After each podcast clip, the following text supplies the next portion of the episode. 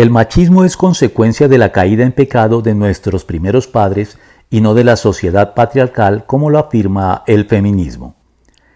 El movimiento feminista actual culpa de la opresión histórica sufrida por la mujer a manos de los hombres y también de todos los demás males sociales a la llamada sociedad patriarcal, haciendo de ella su bestia negra y empilando todas sus baterías en contra de ella para criticarla, desmontarla y dejarla inoperante a como dé lugar.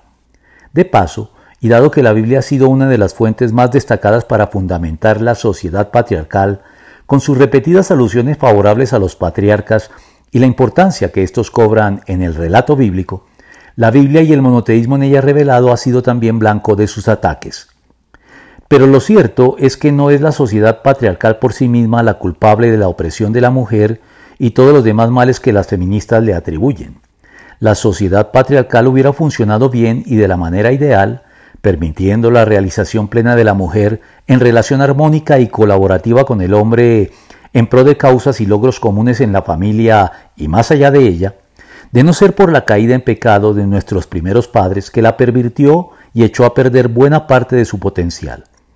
La Biblia lo revela al informarnos que, en medio de la sentencia pronunciada por Dios sobre todos los implicados en ella, Dios se dirigió a la mujer y le dijo, Multiplicaré tus dolores en el parto y darás a luz a tus hijos con dolor. Desearás a tu marido y él te dominará. Génesis 3:16. Por lo que el machismo y todos los lamentables lastres que desde entonces acompañan a la sociedad patriarcal son un producto de la caída y no propiamente de la sociedad patriarcal.